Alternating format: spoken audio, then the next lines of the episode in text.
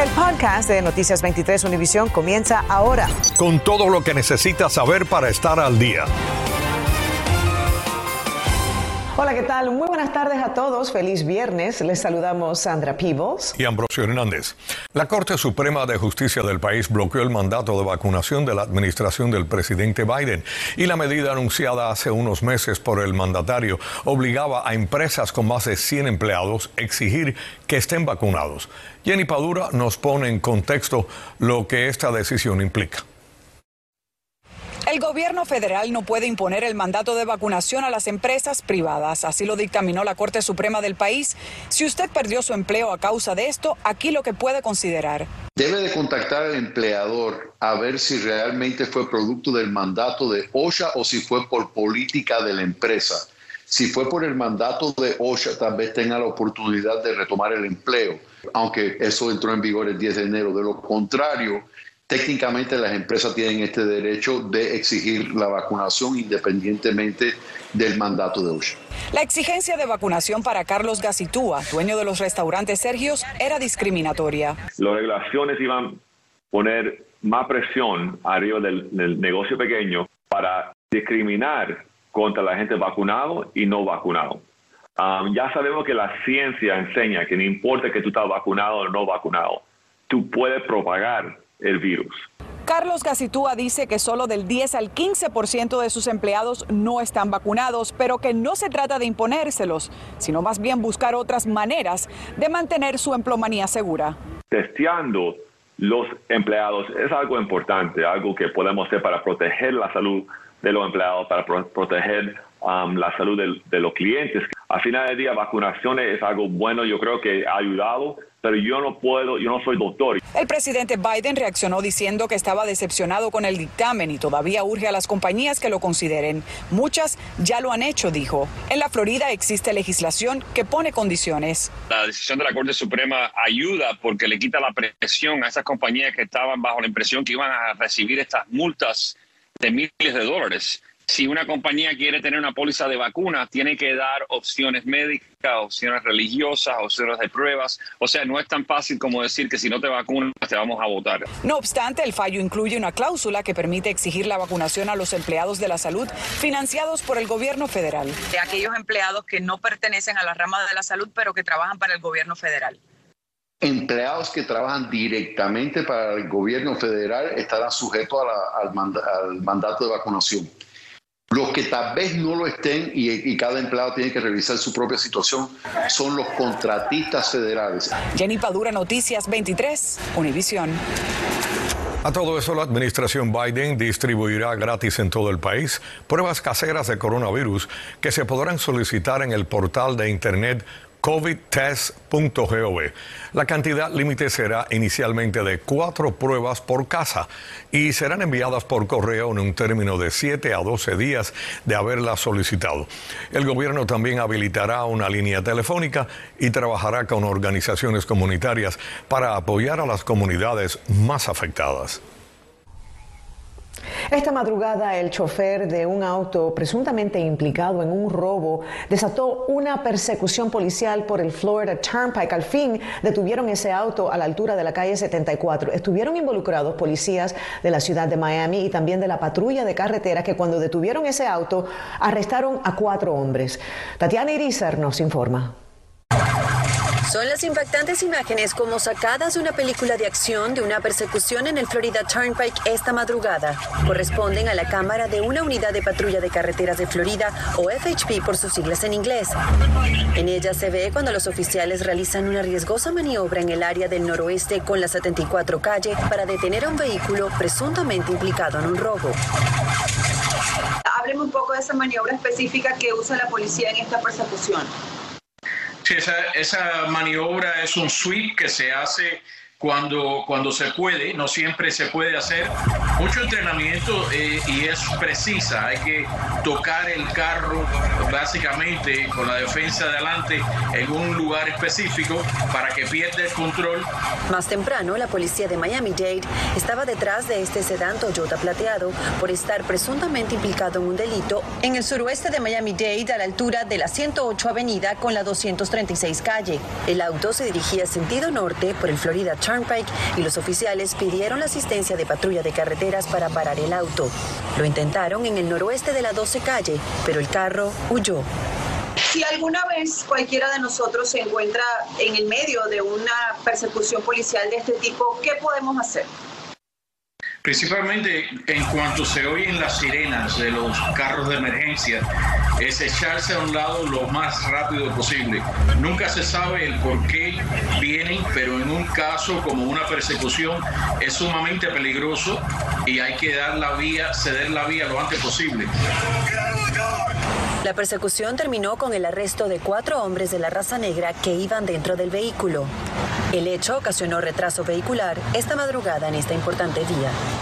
Al cierre de esta edición aún se desconocen las identidades de los cuatro hombres arrestados, así como los detalles del delito en el que presuntamente estuvo involucrado este vehículo. Tatiana Irizar, Noticias 23, Univisión. Gracias, Tatiana. El sargento de la policía de Sunrise, Christopher Police, está relevado de responsabilidades y bajo investigación después de que un video lo mostrara poniendo sus manos en la garganta de otro oficial. Esto según muestran las imágenes y según dijo en un comunicado el jefe de la policía de ese departamento, Anthony Rosa. Todo ocurrió cuando el otro oficial intentó, intentó apartar a Police que discutía con un hombre arrestado quien se encontraba dentro de la patrulla. Las autoridades anunciaron hoy el arresto de Brian Bocage, de 21 años, a quien están acusando de incendiar una patrulla de la policía en Lauderdale. Ocurrió este miércoles 12 de enero y el video de vigilancia muestra cuando un hombre que usaba una capucha roció la patrulla con un líquido y luego le prendió fuego en el estacionamiento de la sinagoga Inverary Chabad. Bocage enfrenta cargos de incendio intencional en segundo grado y vandalismo. Bueno, y con mucho dolor les informamos esta noticia. La policía en Tallahassee están investigando como un homicidio la muerte de Jorge Díaz Johnston, hermano menor del presidente del Partido Demócrata de la Florida y exalcalde de Miami, Manny Díaz. El cuerpo de Díaz Johnson lo encontraron en un relleno sanitario el 8 de enero. La víctima era activista de la comunidad LGBTQ y ganó junto con otras seis parejas una demanda para permitir los matrimonios del mismo sexo en Miami-Dade. Manny Díaz envió un mensaje agradeciendo las muestras de apoyo de la comunidad. Infórmate de los principales hechos del día en el podcast de Noticias 23 Univisión. Una discusión que involucró a cuatro personas en una balacera en un área de carga fuera de la zona restringida del aeropuerto de Miami. En el incidente, dos personas fueron baleadas. Nuestro colega Olance Nogueras tiene los detalles. Una disputa que había comenzado hace varios días terminó en un tiroteo que dejó a dos hombres heridos de bala el jueves en la noche en el bloque de almacenes 701, un área de carga al oeste del Aeropuerto Internacional de Miami. Este fue en la, la zona de carga, que es una zona que está fuera de la zona restringida del aeropuerto. Esto no afecta en ninguna manera la seguridad del Aeropuerto Internacional de Miami. El tiroteo ocurrió en el 2360 del noroeste y la avenida 66, una propiedad del Departamento de Aviación de Miami-Dade, ocupada por Cargo Force, una empresa de transporte de carga. Los primeros informes indican que el enfrentamiento involucró a cuatro personas que trabajaban en Cargo Force. Un hombre resultó herido en el abdomen y el otro en una pierna. Cuando los oficiales llegan a la escena, Weekend se encuentran con el tirador. Ellos logran detenerlo a él y a otra persona que estaba involucrada, lo que supuestamente era en esta pelea entre cuatro personas. El pistolero fue arrestado este viernes e identificado como Jackson Etenier. Enfrenta cargos de asalto agravado para causar severos daños y prejuicios. Me imagino que las tendrían en el carro, porque adentro no pueden traer, no pueden tener armas. Cuando los oficiales llegan a la escena es que se dan cuenta que las dos víctimas, las personas que fueron baleadas, fueron trasladadas hacia el hospital cercano por familiares que también trabajan en esta compañía. Un familiar de las víctimas que también trabaja en Cargo Force llevó en su auto personal al hospital al joven de 18 años y al herido de 23 antes de que llegaran los policías.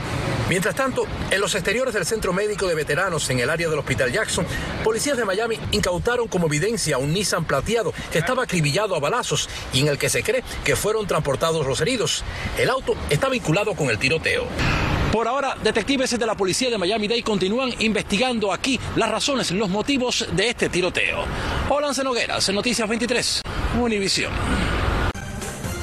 Dos años después de la muerte de Melissa González y aún no hay pistas para resolver el caso. Recordarán que la joven murió mientras manejaba norte en la I-95 y la alcanzó una bala perdida a la altura de la calle 79. Para marcar el segundo aniversario de su muerte, su madre ha hecho una convocatoria pidiendo que cualquiera que tenga información que por favor colabore con la policía para que se haga justicia. Alina Yanis se nos une ahora con más sobre esta historia. Adelante. Buenas noches, Sandra. Así es, el 3 de enero del 2020, Melissa González iba manejando. Ella tenía esperanzas de seguir adelante con sus estudios, hacerse abogada, se acababa de graduar de FIU, cuando una bala perdida acabó con su vida. Desafortunadamente, hasta el momento no han encontrado los responsables. La familia de Melissa está pidiendo la ayuda de la comunidad si alguien tiene cámaras. Hasta el momento, las únicas cámaras que han podido ver son las de un negocio que está aquí cerca de donde todo sucedió y ahí la madre pudo ver la imagen de un carro con un hombre que tiene un rifle. Ella necesita saber quién es esa persona, necesita saber si alguna otra persona tiene cámaras de vigilancia que capten otros ángulos. Ella quiere que la policía pueda cerrar ese caso. Y bueno, la familia sigue aquí convocada, están haciendo lo que necesitan hacer para ver si la policía puede encontrar al sospechoso, que se cumpla la justicia y que se pueda resolver el caso. Si alguien sabe algo, por favor, que se comunique con la policía. Alina Yanis, Noticias 23, Univisión. Gracias, Alina. Qué pena todo esto. El distrito escolar de Broward se está preparando para implementar la última de una serie de mejoras en la seguridad puestas en vigor desde la masacre de Parkland en febrero de 2018. María Fernanda López nos dice de qué se trata y qué acciones está tomando Miami-Dade para garantizar la seguridad de los estudiantes dentro de las escuelas. Entre agosto y noviembre del 2021, 78 incidentes de armas encontradas en escuelas públicas fueron reportados en Broward, una peligrosa situación que llevó a la Junta Escolar a decidir este martes implementar a partir de la primavera el uso de detectores de metales en todas sus escuelas. Los detectores serán varillas electrónicas. Aquí en el, Miami-Dade nosotros tenemos un proceso de buscar em, eh, armas al, azar y eso ha funcionado muy bien con muchos logros aquí en Miami-Dade. Después de lo que sucedió en Parkland, en Margie Some Douglas, hemos hecho un asesoramiento de los procesos. Hay muchos uh, distritos en, escolares en, la Florida y en los Estados Unidos eh, están ahora comenzando con este programa. El, el programa de Metal Detection lo hemos tenido aquí por eh, más que 20 años. Aquí se usan los detectores de metales cogiendo las escuelas de manera aleatoria o donde haya sospechas producto de trabajo de inteligencia. En combinación también con eh, la unidad de K9, los, los, los oficiales que tienen el perro con ellos, que utilizamos para detectar eh, eh, fuerzas armas, eh, drogas, bombas. En las escuelas de Miami-Dade se reporta que desde que empezó este año escolar se han encontrado cinco armas. Ahora con las redes sociales tenemos más estudiantes y más personas que están haciendo amenazas amenazas falsas. Desde el principio del año hemos tenido 51 amenazas. Hasta ahora se han arrestado 10 estudiantes en relación a esas amenazas. Sí se está implementando la orden de tener un policía en cada escuela. Sí, eso no, eso no va a cambiar, eso es ley en el estado de Florida. Eh, durante eh, todo esto, todos los días tenemos un oficial en la escuela y es, difícil porque hasta con la pandemia, yo como jefe de policía manejar este, este cargo porque eh, la semana pasada tuvimos más que 50 oficiales afuera con COVID. Eso tenemos que coger supervisores, detectives, pidiendo ayuda a otros departamentos. Informó María Fernanda López, Noticias 23, Univisión. La seguridad del Estado castrista detuvo en plena calle a la familia del preso político cubano Andy García Lorenzo, participante de las protestas el 11 de julio, cuando pretendían asistir al juicio que tendría lugar este viernes en Santa Clara, Villa Clara. La familia del preso político mostró a través de un video de Facebook el momento en que un oficial les pidió detenerse en la carretera para luego llevárselos en la patrulla.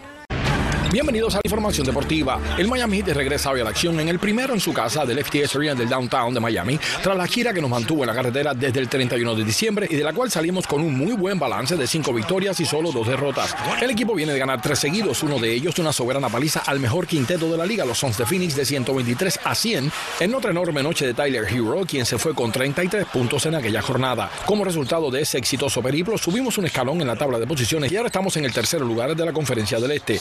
Lo más alentador de todo es que la tropa de Eric Spolstra ha continuado ganando con Jimmy Boulder ausente en la mayoría de esos encuentros y Adebayo ausente del todo, todavía recuperándose de la operación en el dedo pulgar de su mano derecha. El partido de hoy comienza a las 8 de la noche. Y también hoy, pero una hora antes, a las 7 de la tarde, los Florida Panthers entrarán al hielo del BB&T Center de Broward, recibiendo al Dallas Stars y estarán buscando la revancha, ya que fue en Dallas que las Panteras perdieron el único de los últimos siete desafíos. Los Panthers han mantenido un altísimo nivel de juego desde su histórico comienzo de temporada que les ha tenido en la cima de la división atlántica de la Conferencia del Este por casi toda la contienda. Con récord de 24 victorias y 12 derrotas, 5 de estas en tiempo extra, las Panteras lideran toda la liga en puntuación con 53 unidades, empatados con sus eternos rivales, los actuales campeones de la Stanley Cup, los Tampa Bay Lightning. Ernesto Clavelo Deportes, 23. Los estafadores se aprovechan de los momentos de crisis y los equipos de pruebas de COVID no escapan. Según advierten varias instituciones del país, los delincuentes han fabricado incluso sitios web falsos en los que ofrecen pruebas de coronavirus que no tienen o venden equipos falsos. Entre las recomendaciones están verificar la compañía a la que se las compran y también la fecha de caducidad, el nombre del fabricante y que estén aprobadas por la FDA. Bueno, mañana sábado, que es 15 de enero, vence el plazo para inscribirse en el programa de salud Obamacare. Hasta ayer, casi 14 millones de personas se habían inscrito o habían renovado su cobertura. El periodo de inscripción comenzó en noviembre con cobertura a partir del 8 de enero. La Florida y Texas son hasta el momento los estados que reportan más inscripciones en todo el país. Así que aproveche, aún le quedan unas cuantas horas para inscribirse en el programa. Y con esto nos despedimos amigos, muchas gracias por la atención prestada, pasen una linda noche y si ya nos despedimos, bueno, tengan un bonito fin de semana. Acabas de escuchar el podcast de Noticias 23 Univisión. Puedes descubrir lo mejor de los podcasts de Univisión en la aplicación de Euforia o en univision.com diagonal podcasts.